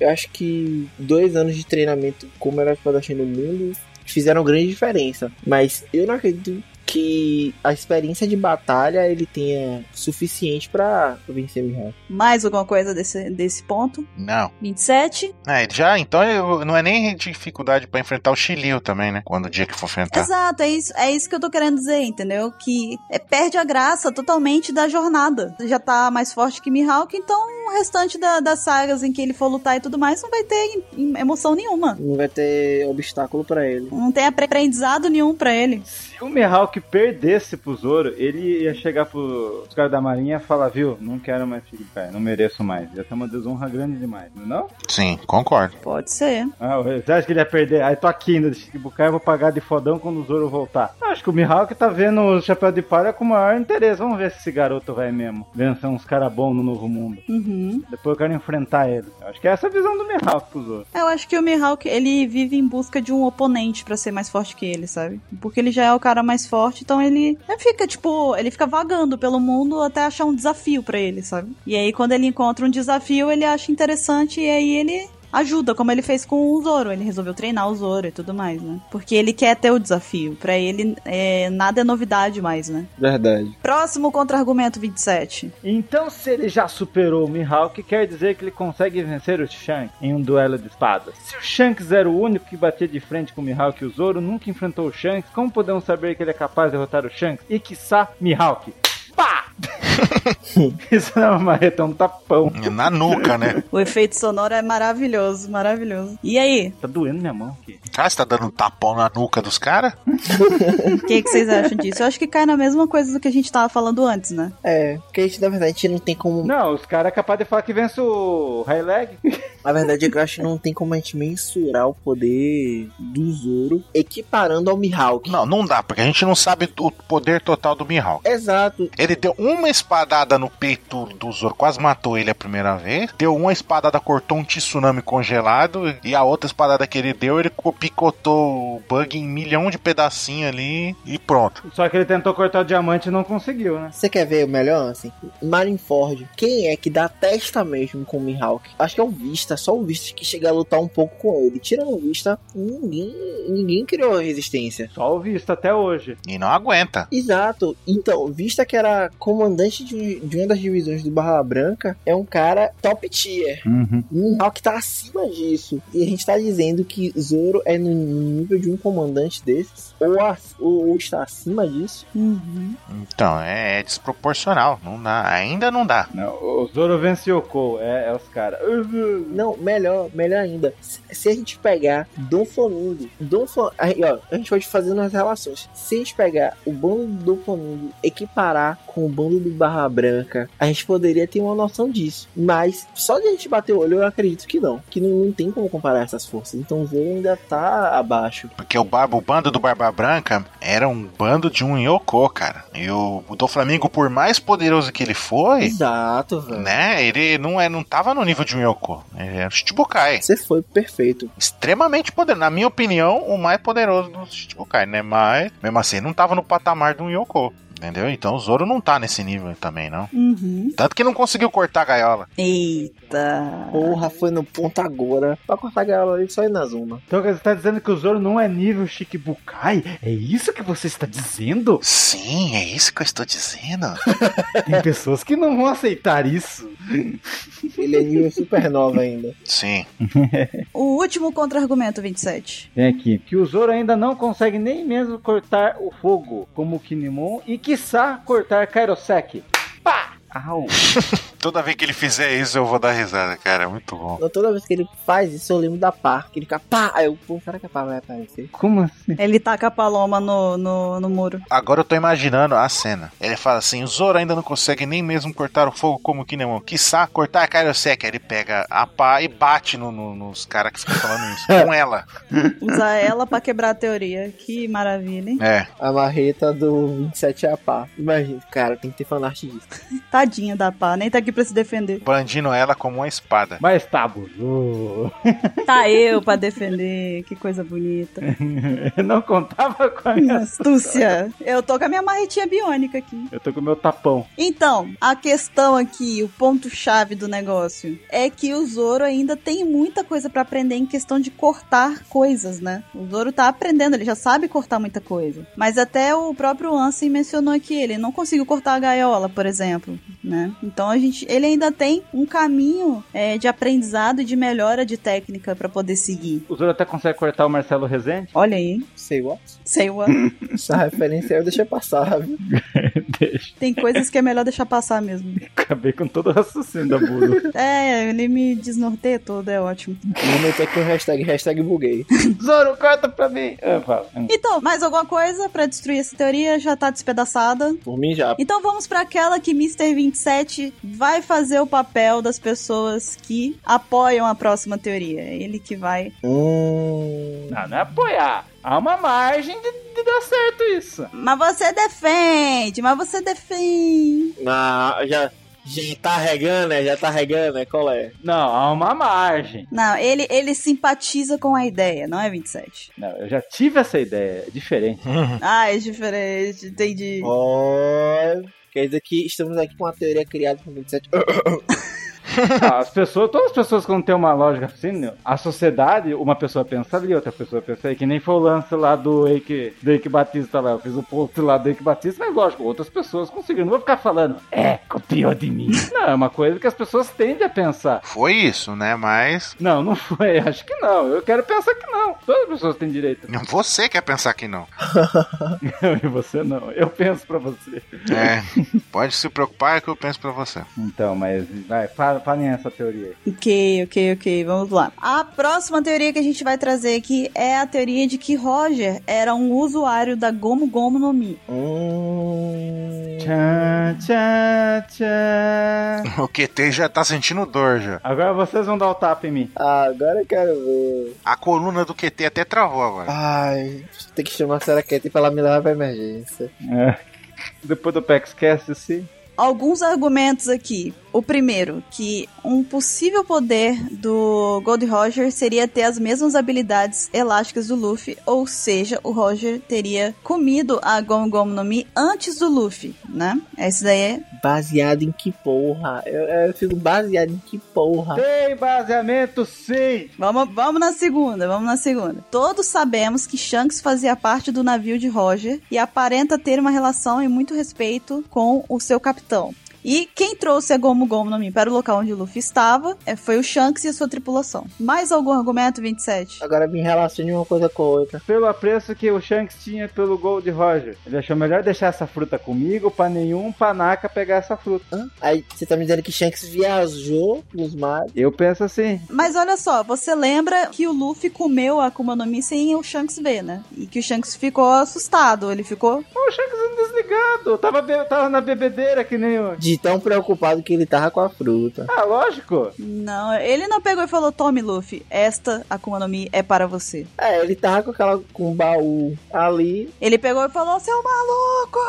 Ah! Foi mais ou menos assim, né? Bom, a gente tem alguns contra-argumentos aqui, que eu até já me adiantei, né? Primeiro, é mais, na verdade, uma pergunta mesmo, assim, de, dessa coisa do Roger, tipo, por que, que ele necessariamente teria que ter essa habilidade do Luffy pra poder ser rei dos piratas? Seria só uma coincidência ou, tipo, é um tipo de coisa que é essencial pra ser rei dos piratas, tipo, pré-requisito, entende? É, não, não vejo, eu não vejo, é, como é que fala? Necessidade. É, não é, É. Mas também... Mas também não chegou o Haraki falar... Ninguém no Pi chegou a falar... Não, ele não tinha nenhuma Kuma no Mi. Ninguém disse que ele tinha. Da mesma forma que Ray Lee encontrou com eles lá e não falou você tem a Akuma no Mi de Roger. E ninguém chegou e fez referência a isso. Que é, inclusive, uma continuação dos argumentos aqui, que eu vou até, eu vou até pular um aqui, depois eu volto na- no outro argumento, que é aqui, ó. Se ela, de fato, fosse a Akuma no Mi do Roger, que ele comeu, como, co- como que o Luffy andando rodando no mundo inteiro, ficando reconhecido, procurado e tudo mais, como que ninguém, nenhum indivíduo, ninguém teria pegado e falar: aquele garoto, ele tem a Akuma no Mi do Roger. Ele tem. Não necessariamente o, o Ray Lee, porque o Ray Lee pode ter falado assim: não vou falar, mas. O governo mundial escondeu barato. Não, não, pera aí, pô. Não, todo mundo, todo mundo combinou. Ó, pessoal, vem cá, vamos fazer uma rodinha aqui, todo mundo, vem cá. Ó, ninguém conta pra ele, hein? Ninguém. Os caras ficam falando que uma bola derrotou o Flamengo até hoje. Tem, ó, Barba Branca não teria comentado que conheceu o cara, que lutou contra o cara. Não, porque olha só, falar que o One Piece é real, ok. Falar que o Ace é filho do Roger, ok. Falar que o Luffy comeu a Gomu Gomu no Mi não pode, é proibido. É, então. Mas demorou 20 anos pra falarem. Existem níveis de segredo. Mas o Luffy tava em Marineford com ele. Tá falando que ele é filho do Ace, fala logo. Sério, meu, olha o nível de importância das duas situações que vocês estão comparando. Roger tinha uma Akuma no Mi e Ace é filho do Roger. Gente, olha o peso dessas duas. A outra é bem maior. O quê? Primeiro que uma ninguém sabia, né? A do Ace. O Exato. pessoal não sabia que ele era filho do Roger Roger. Não imaginava. Ou Talvez o Roger seja um mito no mundo do One Piece que as pessoas sabem pouca coisa sobre ele. Ora, pois. Não, pera aí, Vincent, não. Certo, e o, por que, que o Bug não comentou nada? Ah, mas esse moleque comeu a Akuma no Mi do, do Roger. Ó, olha só, a gente tem o Ray Lee, a gente tem o Shanks e a gente tem o Bug. O Bug nem sabe que o chapéu era do Roger. Hã? O Bug fica falando lá que. Ah, esse é o chapéu daquele cara lá, meu rival. Não, peraí. Uma coisa é bug saber de uma coisa do passado. Outra coisa é bug conviver e não saber. Sabia. É, ele tá no barco com o capitão dele, ele não viu nenhuma vez ele esticando o braço. Porra. Em batalha, peraí, se o Roger tinha esse poder, ele usava. Estagiário fica preso num quartinho, cortando batata. Não. Tá, ok, ele não. E o Shanks e o Ray Lee? Ué, vocês não contaram o que, que eu dei? Vocês acham que eles vão contar o negócio? O Rei Leg é igual a Robin, não conta. Caramba, derrotou um Shichibukai, esse moleque, beleza. Oh, derrotou outro Shichibukai, vamos acobertar. Caramba, ele invadiu a ilha judiciária pra salvar uma amiga que é procurada no mundo inteiro porque sabe ler o poneglyph. Caramba, esse garoto tem uma Akuma no Mi, Gomu Gomu no Mi. Ele é filho, ele, ele é filho do Dragon, neto do Garp, é- é amigo do... E tem o poder do Roger. Tem o poder do Roger e considera o filho do Roger como irmão. Caramba, os caras não iam comentar isso nunca. Peraí, pô. Vindo do Oda, acredito. Ele vai contar isso no fim. Não, você tá forçando a barra. Não, você tá forçando, você tá forçando. Ele levou 15 anos pra contar do. sei lá, 12 anos pra contar que o Ace era filho do, do Gold Roger. Não, mas e- isso foi o motivo de um arco, pô. Mas olha só, em Marineford, ele contou que o filho do, do, do Roger era o Ace, ele contou que o One Piece é real, e ele não ia contar isso. Mas o foco era o Ace, não era o Ruffy. Ele pensa assim, não, essa da Gomu Gomu eu vou contar depois. Aí vai falar, não, chega, não vou falar mais nada. Todo mundo, da ma- ó, a marinha inteira falou, galera, ninguém conta, em silêncio, bom, ó, shh, ninguém. Outra, se, se fosse a Akuma no Mi do Roger, do mesmo jeito que a Marinha caçou, O Roger teria caçado a Akuma no Mi. Nunca vimos o Gold Roger nadando. caçou o filho do Roger, falaram, não, pra evitar essa linhagem demoníaca, começaram a caçar o, o Ace. Você acha que eles não iam caçar o usuário de Akuma no Mi igual a dele pra evitar o mesmo estrago? Então, por isso que tava, o Shanks escondeu. Agora também, a gente nunca viu o Gold Roger nadando também. Não, mas essa coisa, essa coisa do Roger não nadar, tem tão pouca imagem do, do Roger. E, tipo, nadar é desimportante, velho. Já vimos o Rei Leg nadar, o Oda o Oda já mostrou isso. Não, mas o Releg nadar porque foi- fez parte da cena. Você não entendeu que ele tá na pilha de ficar causando? Ele não... É. Ele tá só estirando só. Agora eu sei como é um, um, pão- um pão- pão de batata. é isso. Ok. Tem mais? Ó, quebrei. to- Ó, eu. Ninguém me quebrou. Você quebrou todas, cara. quebrou, quebrou sua cara, né, na, na parede, seu cara de pau. Sou cara de panda. Ficar batendo o pé, fazendo birra, é quebrar contra-argumento, caraca, bom saber disso. Você quebrou várias teorias, né? Deixa eu anotar aqui. É, isso é demais. Ah, o máscara. Pronto, já anotei. Vou usar isso de argumento. O quê? Quando falarem de um certo personagem, eu falei, ele não apareceu no mangá, quero que me mostre. Aí Ficar batendo o pé. Ele não apareceu no mangá, nem foi citado o nome dele no mangá. Pof, pof, pof, entendeu? Vou fazer a mesma coisa. É argumento. Que personagem? Que personagem. Vai, próximo. Beleza, então, mais alguma coisa? A gente precisa argumentar mais alguma coisa aqui? O que, que vocês acham? Há uma margem. Tem outro contra-argumento que não foi citado ainda. Ruff teria nascido mais ou menos três anos depois da execução do Roger. E nada garante que nesse meio tempo, entre a morte do Roger e o Luffy ter comido a, a, a Gomu Gomu no Mi, não existiu outro usuário. A fruta ficou vagando, ainda não foi explicado, mas diz que ela fica meio vagando até achar uma fruta e alguém, é, até alguém achar. Podia ficar três anos sem ninguém ter achado, depois que ele morreu. Simples, segue o jogo. É porque o Luffy nasceu mais ou menos três anos depois da execução do Roger. Mas ele não comeu a Kuma no Mi quando ele nasceu. Ah. Depois que ele nasceu, ainda passou, não sei, mais sete anos. Então foram dez anos mais ou menos de diferença. É aquele quest lá que você demora a resolver, sabe? Ah, tá, sei. Não, se bem que se a gente parar pra olhar, a Mera Mera foi encontrada rápido. Porque o do Flamingo tem a influência. Ah, mas é porque o do Flamengo tem contatos. Isso aí é. é- Isso é verdade. Mas lembrando, é apenas uma margem. Não tô falando que eu sou o rei da teoria e vai acontecer, não. Cara, é só uma margem pequena. Eu acredito na margem pequena que isso pode acontecer. Eu acho que essa teoria aqui não tem pé nem cabeça, porque realmente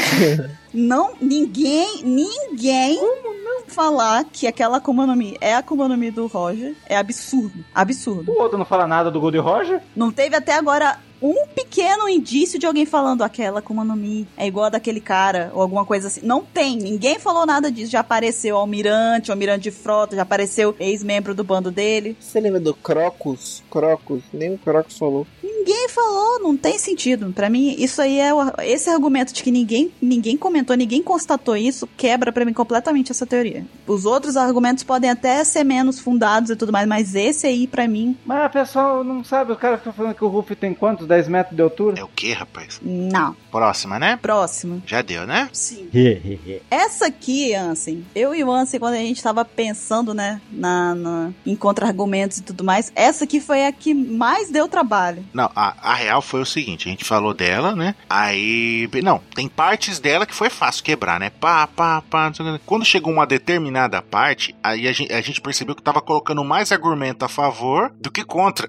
Eita porra. Aí a gente pegou e falou: eita, Aí a gente falou, essa vai dar trabalho. essa é complicada. Aham. Mas então, continua. Mas ela é muito interessante. A gente chegou na, na conclusão, né, Ansem, de que ela é uma teoria muito interessante. Muito interessante mesmo. Qual é, Ansem? Diga pra nós. É a teoria da simetria entre as sagas pré e pós time skip. Olha só que bonito. Tem até um título de TCC, né? Monografia. Então, como todas as outras teorias, a gente tem argumentos de quem defende essa teoria, né? Uhum. Quais são elas aqui que tem? Mostra pra gente aqui. Pronto, então vamos lá. Primeiro citando a saga da Ilha dos Tritões, né? O pessoal fala que essa saga seria parecida, semelhante à saga de Arlong, porque as duas têm como inimigo principal um tritão. Uhum. O segundo argumento seria que Dressrosa seria equivalente a Baroque Works, porque ambas elas envolvem sociedades secretas, um vilão principal que é o Shibukai, e em uma delas, que no caso foi a Baroque Works, houve uma tentativa de golpe de estado, e em Dressrosa existiu a tentativa que foi bem sucedida. Nas duas, um dos, irmão- um dos irmãos do Luffy aparece, em Whiskey Peak seria o prelúdio de Alabasta, assim como Punk Hazard foi o prelúdio de Dressrosa. Então a gente tem uma saga de transição antes de uma grande saga. E nas duas aparece uma família real. No caso, temos a família da Vivi, os Nefertari, e temos a família real do Rei Riku.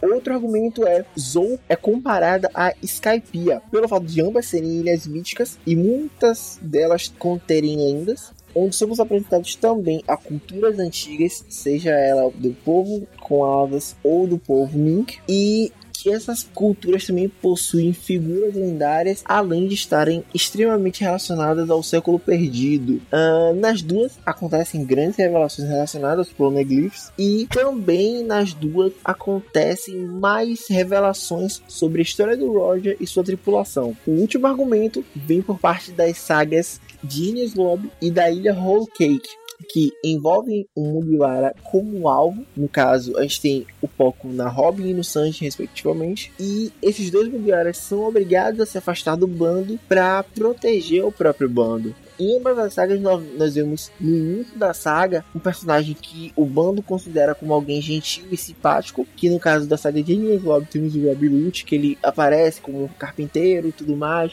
E temos a Purim também, filha da Pu- ou quer dizer, a Purim, né? que que o pessoal considerava muito ela como uma pessoa que estava ajudando desde o início, mas na verdade não era exatamente isso. Ah, e nas duas sagas, da mesma maneira, o Luffy parte para salvar o Sanji, assim como ele partiu para salvar a Robin inicialmente tomando a frente sozinho. Uhum. Ok. Essa, sinceramente, eu, eu, eu achei basada pra cacete. Achei legal. bem argumentada. Essa, essa teoria ela é muito bem argumentada. Mas nós também temos muitos contra-argumentos bons aqui também, que a gente vai trazer agora. São 27 contra argumentos. Já vou dar spoiler. Só de Zou a gente não arrumou uma desculpa muito boa, né? Mas tudo bem. Zou tem o melhor argumento de todos, vocês vão ver qual que é. Aham. Vamos lá. Então, agora vamos aos contra-argumentos. A única coisa semelhante entre a saga do Arlong e a saga da Ilha dos Tritões é que o fato do vilão principal ser um tritão, que inclusive é um dos vilões da primeira saga que, que tem, né? E outra coisa também, que na primeira saga aí, né, na, ilha- na saga do Arlong, tem um dos vilões que se redimiu, né, perante os Mugiwara, perante as pessoas, né, e se tornou um aliado confiável e até amigo dos Mugiwara, né, que é o Hachan, no caso, né, que ele era um, era um dos generais do Arlong, né, e acabou virando um amigão de confiança do, do bando, né, que ele se redimiu depois do que ele fez, né, ele sofreu pra caramba na própria saga, né, e, e tenta, ele, ele se machuca, quase morre pra ajudar os Mugiwara pra espiar os seus pecados, olha que coisa bonita. Também. Temos, e durante a saga do Arlong, que foca. Outra diferença, né? Que a saga do Arlong foca no passado da Nami, né? E na libertação da ilha de, da vila e da ilha dela inteira, né? Uhum. Que tava preso, es- me- quase que escravizados, né? É, pagando tributo pro Arlong para continuarem vivos, né? Já a saga da Ilha dos Tritões se foca, né? No combate ferrenho contra o preconceito entre os humanos e os tritões, né? É onde a gente é apresentado ali a história da Rainha Otohime, que é uma história muito foda, que é ligada com a história do Fischer Tiger, né? O herói libertador de escravos, tudo. é- São dois temas completamente diferentes uma da outra. Uhum. E, e, as- assim, só, só um comentário bem breve mesmo. É, eu vejo a, a saga de Arlong, ela se linka com a dele dos Titões, mas de uma forma muito sutil mesmo, iniciando essa questão do preconceito. Não chega a ser uma coisa simétrica, justamente porque o peso das duas sagas é muito diferente. Uhum. Uhum. Exatamente. né? É, outra coisa também que difere as duas sagas é que na saga da Ilha dos Tritões, a gente tem a revelação de uma arma lendária, né? Uhum. Olha que incrível, né? E em relação à saga do Arlong, não tem nada disso. Verdade. O máximo que tem é o Luffy ganhando a recompensa por a cabeça dele, porque o Nezumi ficou bravinho. Não, na verdade tem uma arma lendária que é. que agora que eu lembrei, que do Arlong é mencionada. Protagonismo. O, o Zophammer. O Zophammer. Hammer, essa é a arma mais poderosa de todo o multiverso. que é o que a gente tá usando aqui pra quebrar as teorias. Você foi milimétrico agora. Uhum. É, outra. No final da Ilha dos Tritões, Luffy compra a briga com o Yonkou. E já na saga do Arlong, né, não tem nada disso. Olha o nível de proporção da- da- das coisas, né? É, outro argumento. Lá em Dressrosa, somos apresentados a um almirante, né? O Fugitora, né? E já em Alabasta, nada disso aconteceu, né? Acabou a saga. O que apareceu ali foi o- o Smoker de novo, né? Uhum. que a gente já tinha conhecido ele em Logtown, então a gente não foi apresentado a, a nenhum personagem de destaque de importância, assim. Não, então, eu acho que o negócio do, do- da Ilha dos Tritões e da, da- do Arco do Arlong é exatamente o primeiro contra-argumento que a gente colocou. Dentre os outros, é claro. Mas, tipo, as- é, o que Ketei falou também, a semelhança entre as duas é muito tênue, muito sutil. Porque, na verdade, o que a gente tem é um link, uma ligação do Arlong, que depois a gente vai ver lá na Ilha dos Tritões, que tinha um background muito mais denso envolvendo o Arlong. Uhum. E a gente tem uma relembrança, assim, a gente lembra um pouquinho daquela aquele sentimento, aquele pesar que a Nami carrega com ela, envolvendo um tritão, né? Que é o Arlong, especificamente, Exato. né? Não é necessariamente é, uma, uma simetria perfeita entre as, a- as sagas, porque acontecem coisas completamente diferentes nas sagas. São propósitos completamente diferentes. A única coisa que é a mesma coisa é que, que tem tritão, né? Tem tritão. Fora isso, tem poneglyph, tem, tem é, arma lendária, tem um monte de coisa. É, a saga dos titãs é muito mais completa. Então, assim, não, eu não diria completa, não é isso, mas são propostas diferentes para as sagas. Os vilões também são bem distintos um do outro. O Arlong, ele tinha preconceito com o humano, tudo, só que ele respeitava totalmente os outros tritões, entendeu? Ele prezava muito pela vida dos amigos dele e o pessoal da raça dele. Uhum. Já o Rod Jones, ele não tá nem aí pra ninguém. Se tá do lado dele, é ok. Se não tá, se discorda uma vírgula do que ele achou, ele quer matar, entendeu? É. Então, tipo, eu tô os personagens completamente di- diferente. Vocês perceberam que os fãs começaram a virar Rod Johnny? Sim. Tem fã com... tipo, não quer nem saber. E qual que é o... Qual que é a característica que difere o Rod Jones pelos outros? Qual? Ele é vazio, não tem nada. Eita. Ah, eu discordo dessa opinião. Fica aí a reflexão, né? Não, tem um cara aí que acha que consegue fazer a história melhor que o Oda, que ele é Rod Jones. Eita, Tipo, pô. Para com isso. eu sempre morri dessa piada. Ah, inclusive eu não falei nesse cast, né? O Akai não bosta, tá? Só pra não perder lá. Eita. Tal pessoa vai aparecer aí falando que ama. viu? Quando a pessoa aparecer, você vai sofrer. Bring it on! Game Master, Ansem Master. Nossa, a gente, a gente tinha que fazer um cast discutindo sobre Akainu e botar só duas pessoas pra, pra debater. né? O Rod Jones e eu? Exato. Ok. Agora Continue, Puro. Em relação à comparação, à à simetria que afirmam ter a ver entre Dressrosa e Alabasta, nossos contra-argumentos são alguns. Em Dressrosa, nós somos apresentados a um almirante, e nenhum é apresentado em Alabasta. Isso é um detalhe, mas é uma diferença. Outra coisa, o governo tenta acobertar o que aconteceu no reino, mas não consegue. Isso é bem diferente do que acontece em Alabasta, porque lá eles acobertam, fica tudo entre panos ali. Já em Dressrosa a coisa não é exatamente assim, ela toma outras proporções. Em Alabasta, o bando permanece junto, enquanto em Dressrosa eles se separam e a gente até fica um bom tempo sem ver alguns deles. Em Alabasta não acontece nenhum tipo de torneio e em Dressrosa a gente tem a competição do Coliseu Corrida valendo uma Akuma no Mi, né? A Mera Mera no Mi. Em Alabasta a gente vê o Ace, né? Que é a única relação com a Mera Mera no Mi, mas não tem nada a ver com uma competição nem nada do tipo. Outra coisa, o Luffy encerra a saga de Dressrosa com a formação da grande frota dos Chapéus de Palha. Em Alabasta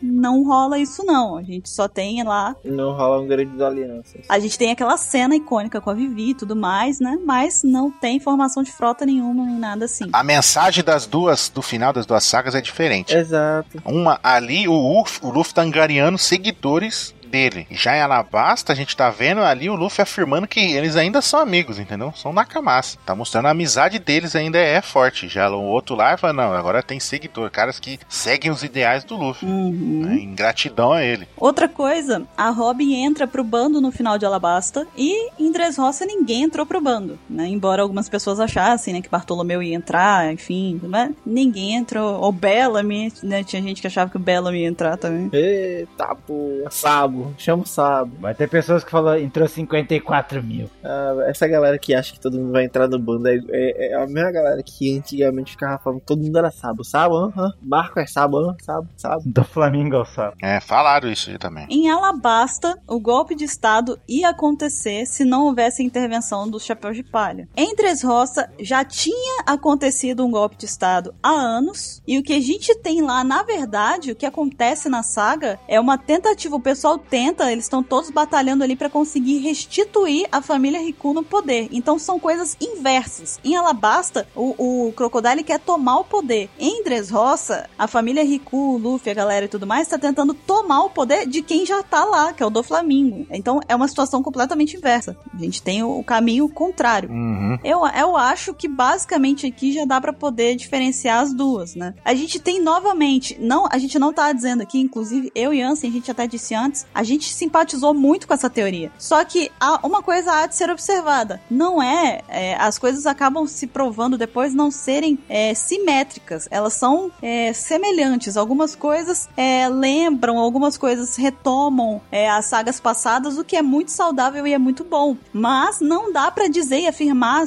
100% que elas são idênticas. Não, não existe isso, elas são diferentes. Elas podem ser diferentes em essência e também podem ser diferentes em detalhes, como a gente tá mostrando aqui. Uhum. Não, sobre Alabasta e Dressrosa só tem uma coisa pare- né, que é parecida, tipo, o Crocodile tinha inveja do Flamingo, porque o do Flamingo conseguiu dominar o reino, e o, e o Crocodile quis fazer a mesma coisa em Alabasta. Pra mim é isso. Não é que são simétricos, pra mim é essa a visão. Sim. Ele se inspirou no do Flamengo pra tentar fazer igual, É. né? Uhum. Do Flamingo é bem sucedido. Bem observado, 27. Agora, a próxima, eu e o, o Ansi, a gente teve que pedir ajuda pros, pros fakes dele pra fazer, porque realmente foi complicado essa aqui. Mas a gente conseguiu achar alguns pormenores, alguns detalhezinhos que são diferentes. Mas foi a que mais convenceu a gente, essa daqui. Uhum. Então, é, Ketei, diga pra gente que os contra-argumentos de Skypia e Zou. Não. Skypeia. Diga-se de passagem, eu achei muito legal esse primeiro contra-argumento que vocês colocaram. Em Skypeia, temos um vilão principal e bem claro, o qual é derrotado por Ruffy. Em Zou, quando o Ruffy chega, já tá tudo resolvido. Jack já foi embora e não tinha nada mais pra ser resolvido. Ah, e mesmo quando Jack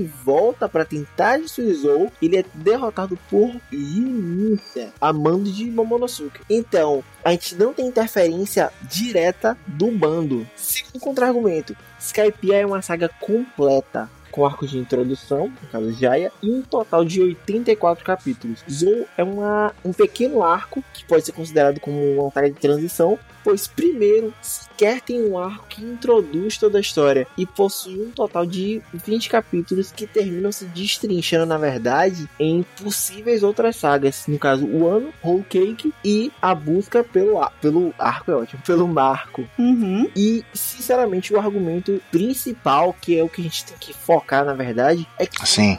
Zou, ele tem carrot. Skype não tem. Meu Deus. Esse é o principal. Fechou, pô. Fechou o bumbô. Derruba, derruba o microfone, derruba o microfone. Pá! Sai agora do palco. Vamos avisar logo antes de mais nada. É brincadeira, tá? A parte da Carrot. É brincadeira ou não? Ah, É brincadeira. Só que não, quer dizer... Oh, não. Fale por você, Jorge. Fale por você, né? Eu tô aqui, é brincadeira, Ansem tá do meu lado balançando o dedo assim, né? Não, Né? né? Não.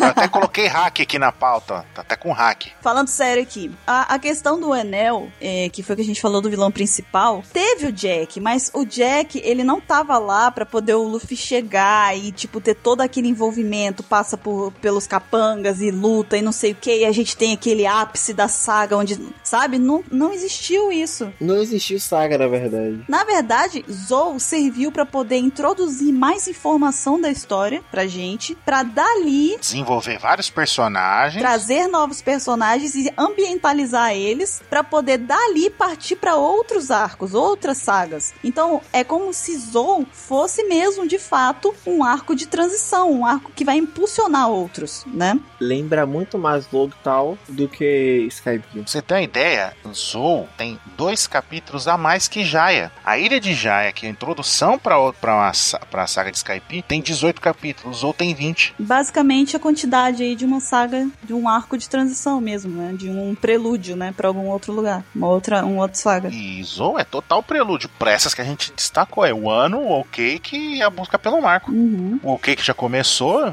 se desdobrando nisso. A próxima saga provavelmente vai ser o ano. E no meio dessa saga a gente vai ver a busca do Nekomamushi pelo Marco, entendeu? Em busca da felicidade. A busca do Nekomamushi. Rodan. Nani. Qualquer motivo, é motivo pra cantar um. Tava bom, tava ótimo até agora. Então.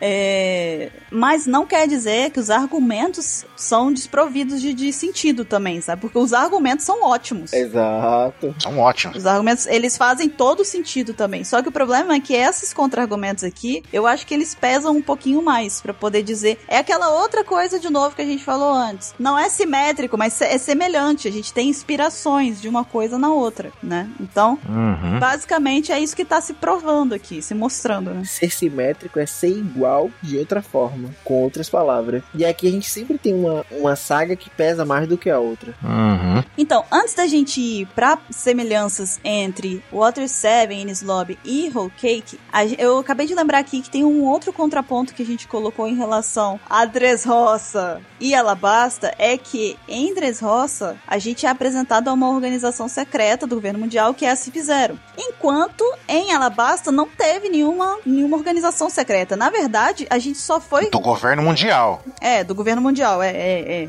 Porque lá tem a Baruch Works, né? Então, a gente só foi ver a CP9 em Water 7. Então, tipo, depois de Skypiea ainda. Então, a gente ainda tem isso daí, que é mais uma coisinha que é diferente entre as duas. Era só um adendo que eu queria fazer aqui. Mr. 27, você quer me ajudar com a partezinha de Whole Cake e Ennis Lobby e Water 7? Ah, o que você faz? Interesse, mostra interesse. Ah, Cadê? Aqui, meu amiguinho, na pauta. Olha aí, hein? Que surpresa. Então vamos lá. O Luffy desiste de ir atrás do Sandy e decide esperá-lo. Esse é um contra-argumento. A gente tem a, a parte. A pá! Tacou a pá de novo, tadinha. Caramba, agora ela tá pagando os pecados, né? Ela sequestrou, né? Bruno Bandeira agora. Pronto aí. Então, a gente tem em Nislob a, toda aquela busca do, do, do Luffy pra poder ir até lá no prédio da justiça, lá na, na Robin, pra poder fazer ela vir, né? De todo jeito convencer ela. E que tá? A gente viu isso também em Whole Cake. Ele fez isso com o Sanji também. Só que, recentemente, nos capítulos, a gente viu que o Luffy resolveu voltar pra aquele lugar, né, 27? Aquele lugar. Aquele. Que lá? aqui, que lugar? Que lá, ué? Aquele, cara. Vou esperá-lo naquele lugar. Eita, PaxCast minha nova. A gente tem também aí, talvez, uma possível reviravolta com capítulos mais recentes que foram sendo lançados, que Tandy esteja indo ao encontro do Luffy, né? O que é outra coisa que é diferente, né? Exato. Uhum. Porque aí a gente tem um, um inverso aí, uma situação inversa. Outro contraponto, Mr. 27. Outro contraponto. É... Em Holy Cake, nós temos uma grande diversidade de raça. E em Nizubi tem apenas algumas. Humanos, tritões e gigantes. Uhum. Pá! Que tritão? Deu branco. Tom San. Tom Sam, Ah, o Tom no flashback.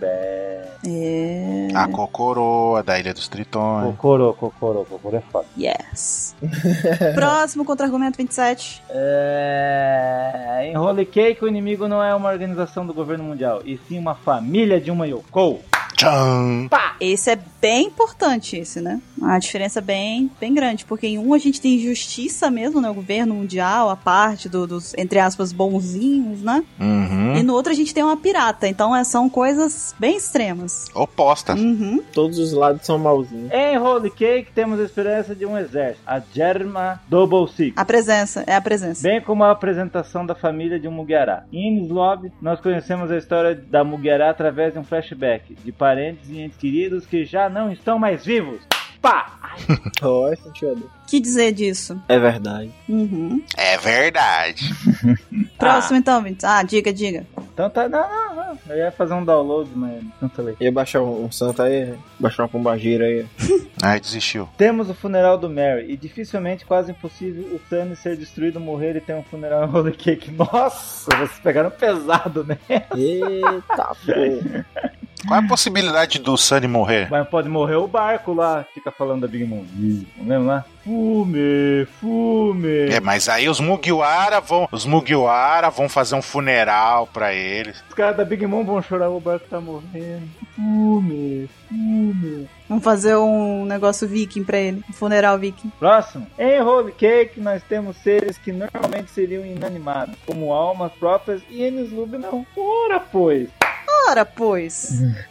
Isso aí, se a gente fosse tentar pegar a semelhança de alguma coisa, seria Dressrosa. Sim. É Nessas aí que o pessoal fica falando que é parecido com Thriller Bark, mas é só por isso aí. Não, então, é um outro exemplo também. Pode ser Thriller Bark ou Dressrosa. Pode ser qualquer um desses dois. Nossa, É não, Water Seven. Três Roça tem os bonecos. Não, Dressrosa tem os bonecos. Ah, Brinquedo. hum, Ainda bem que o Oda já botou fogo nos livros lá e ninguém vai ficar escapando. É, E foi um livro só. já, já, já limou essa possibilidade. Já ele morre. Já que todos os prisioneiros iriam ajudar, mas não vai rolar isso. É isso. Certo. Uma faz referência a uma obra literária, Alice no País das Maravilhas, e a outra em lugar real, Veneza. Pá! Essa É, Foi fraco. Mas, e- mas tem várias referências de, de histórias. Mas é verdade. Não, eu acho que o lance de Holy Cake é baseado tudo em contos. Uhum. Em contos. Tem o Espelho, Espelho Meu lá da, Sim, tem vários. Tem o Barão. É, bom, Barão Tamaga é da Alice País, né? Mas tem outras lá, não sei. Tijolos, não. Ou da aldeia. O Não, o Barão Tamago Barão Tamaga é da Alice, não é? tem um ovo na Alice? Não lembro. Tem um ovinho, sim, tem um ovinho. Em cima do muro. Que choque vira um passarinho. Não, não que choque vira um passarinho, mas tem um ovo. Mas não é o Humpty Dumpty, vocês estão confundindo? E aquele do ovo em cima do muro? Ok, essa aqui a gente confessa, né, Ansem? Foi só um plus mesmo que a gente colocou. É mais uma curiosidade do que um contra-argumento, tá? A gente, calma, peguem leve. Próxima. Tá bom. Holy Cake tem como um dos principais focos o roubo de um poneglyph. E Enizuba era apenas o resgate da Robin. Nenhum poneglyph sequer foi mencionado. Mas a Robin é um poneglyph. Não, tô brincando. What? Sei. A Robin é um poneglyph ambulante. Então, é, novamente, é aquela coisa, né? Simetria não, semelhança sim. Basicamente, eu acho que é isso que a gente quis dizer com essa teoria aqui. Que não é que a gente discorda dela. Todos os argumentos dela são muito bons. Todos fazem sentido. Uhum. Porém, não dá pra afirmar 100% que são sagas equiparadas, que elas são iguais, que são idênticas e tudo mais. Aí já fica errado de afirmar. Então, basicamente, o que a gente fez aqui não foi nem destruir ela, foi meio que desmontar um pouquinho a teoria, essa última, né? Exatamente. Ótimo! Então, só tem mais uma antes que eu queria fazer aqui antes da gente encerrar. Ô, Ansem, tem uma teoria que, que eu sei que você gosta muito, eu acho que é o momento certo pra poder a gente, a gente destruir aqui, talvez. Vamos lá, vem. É. Ah, Não tem. O que, que você acha da gente falar daquela teoria de que a Bonnie tem um filho com esse? você só pode estar tirando sarro da minha cara, né? Não, Ansem, é sério, vamos falar. Vamos. Então, galera, acabou o cast, né? Porque essa daí foi. Essa tá ruim. Ô, Ansem, sério então, mesmo, pessoal, vamos pegar aqui, o cast ó, só dessa semana rapidão, fica mais por 10 aqui. minutinhos só. Ah, assim, Até a próxima semana. Ansem, volta aqui, Ansem. ó. Falou, Falou. pessoal! Tchau!